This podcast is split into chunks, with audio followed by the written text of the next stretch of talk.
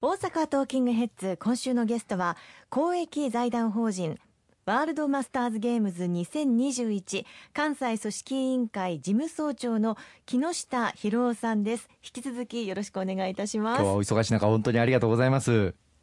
木下さんあの先ほどお話の中で関西はスポーツの歴史場がたくさんあるというようなことをおっしゃっていたんですけれども詳しくちょっと教えていただけますでしょうか、はいまあ、個別のお話をした方が皆さんにも印象が出ると思いますけど例えばあの甲子園で高校野球がありますよね、はい、あるいはラグビーなんかでも今花園も前は確か西宮に、え開かれてた時期もあるんですけどあるいはあの女子都道府県駅伝なんかは京都で行われたりしますんで、まあ、そういう意味ではスポーツをする環境っていうか土壌は大変あの歴史も含めて私は関西にどっさりあるんじゃないかと思いますしまたあのちょっと特色があるのは今回の大会の中ではあの障害者対策も非常に力入れておりますんで、あの大阪では例えば長井の障害者スポーツセンターなどではですねそういうスポーツ施設も持っていらっしゃいますんで、まあ、今回の大会でもそういうものを生かしていきたいなという気でおります。あの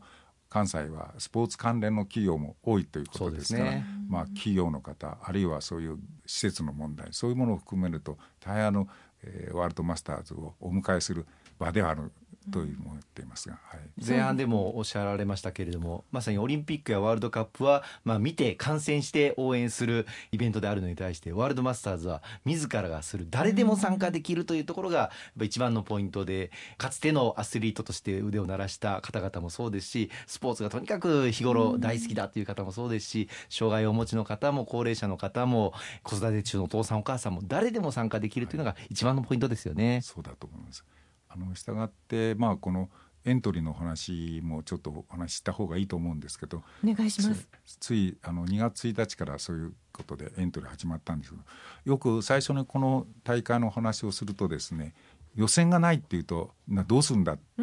まあ、先着順といった方が分かりやすいんですけど。早いもの順ということですね、はい、ただあの、まあ、もちろん競技種目によっては専門性もありますから資格みたいのがあるんですけど、まあ、基本的には先着順になってます。で今約1万人を超えるあの方々がもうすでにエントリーをしておりますが。わずか1か月で、はい。はい、えー、すごいですね。でそういう中で私ども申し上げているのはやっぱりするスポーツであると同時にですねそのなんて言いますか国別対抗っていうのはあまり意識してないんです、うん、意識してないというかそういうものにならないんですからそういう意味での大会としてはオリンピックなんかとは少し違うんじゃないかなという気がしますしですから予選がないそれからまあいわばするスポーツだということと今申し上げた国別ではないということで皆さんに自由に手を挙げていただき30歳以上の方なら基本的には私たちは早いもん勝ちに応募していただきたいと。まだまだあの一部はですね競技によっては早くエントリーが埋まってるっていう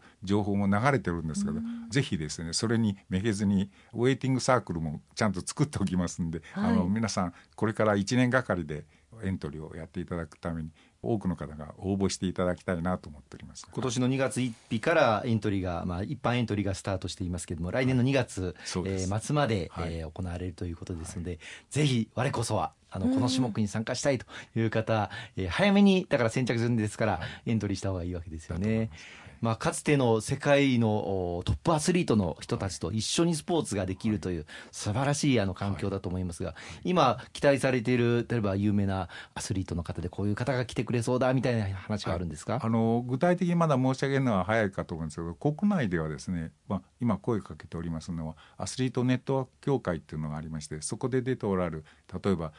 具体的に申し上げると陸上の朝原さんなんかは私たちの仲間でいろいろ一生懸命応援をしていただいておりますがそんな方はもうしそれから先ほど申し上げたあの場でですね花園のラグビー場っていうのはラガーマンとしてはこう夢のようなところです。そうです、ね、そういうところへ一般の方でもねチームを組んで参加していただければ花園の芝生でラグビーをやったよっていうのはこれ大変いい思い出になると思いますし、あの堺のサッカー場にしてもそうですしいろいろ随所にですね神戸のホットモットフィールドとかああいうのがありますがそこは実はイチローさんの冬季トレーニングの場所でもありますのでそれぞれこう由緒ある競技場がありますので、はい、そこに注目していただくともっと皆さんがですね出たいなっていう気持ちになっていただくようなネタはたくさんあるということを私たちも宣伝をしていかなきゃいけないかと思ってますが、まあ、競技によっては年齢25歳以上とか30歳以上とかそれぞれ決まっていますけれども、はい、かつての例えば部活仲間で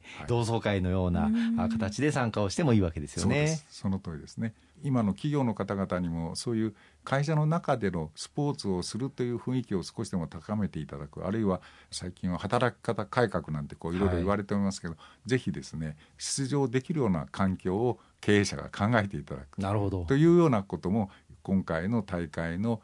一つの課題じゃなかろうかと思ってます。はい、ということは元アスリートでなくても参加してもいい。ちょっとハードルが高いなと思われる方も中にはいらっしゃるのかなと思いますいやいやもうねあの私たちの宣伝が足りないんですけどかなりのご高齢の方なんかもこれを楽しみに元気なトレーニングをしてこられるというと聞いておりますんで、はい、はい、決してアスリートの世界とは違うと思っていただいた方がいいと思いますね。自分に合ったスポーツをぜひ選んで参加していただけると、はい、そしてまた関西各地でやってますから、まあ、例えば家族旅行を兼ねて参加していただくというのもいいかもしれませんね。おっしゃる通りですね、はい、あのスポーツが終わった後そこで拠点を作っておりますんでそのいわゆる我々はビレッジって言ってるんですけどそれで地元の方といろいろ交流をしていただくことも楽しみの一つじゃないでしょうか。それから今おっしゃったように競技をしながら転戦をされるっていうことも一つのこの大会のメリットじゃないかと思いますはい、そして聞くところによるとメダルも何かいただけるというお話伺っているんですが。はい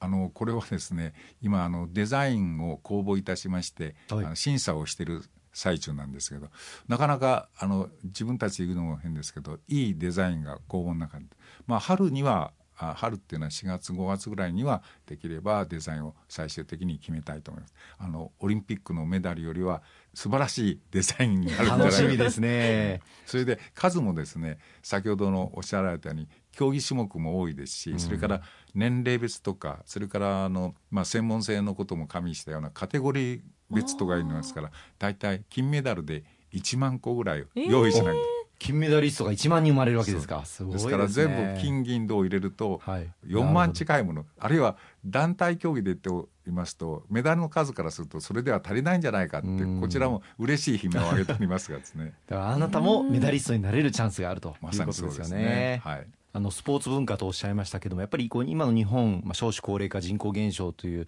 大きな、まあ、波の中で、まあ、健康寿命をどう伸ばしていくかということが極めて重要。そのためにも、まあ、誰もが、まあ、スポーツを通じて日頃の健康を維持していく。あるいは、まあ、スポーツを通じて挑戦をさまざまなことにしていく、まあ、心身を鍛えていくっていうことを障害スポーツを通じてやっていくということが非常に大事だと思います。2025年の大阪・関西万博もテーマが命輝くということにもありますしまさにその健康都市関西をですねこの関西ワールドマスターズを機に作っていきたいですよね、はい、大賛成です。ありがとうございます。公益財団法人ワールドマスターズゲームズ2021関西組織委員会事務総長の木下博夫さんでした。ありがとうございました。どうもありがとうございました。失礼いたしました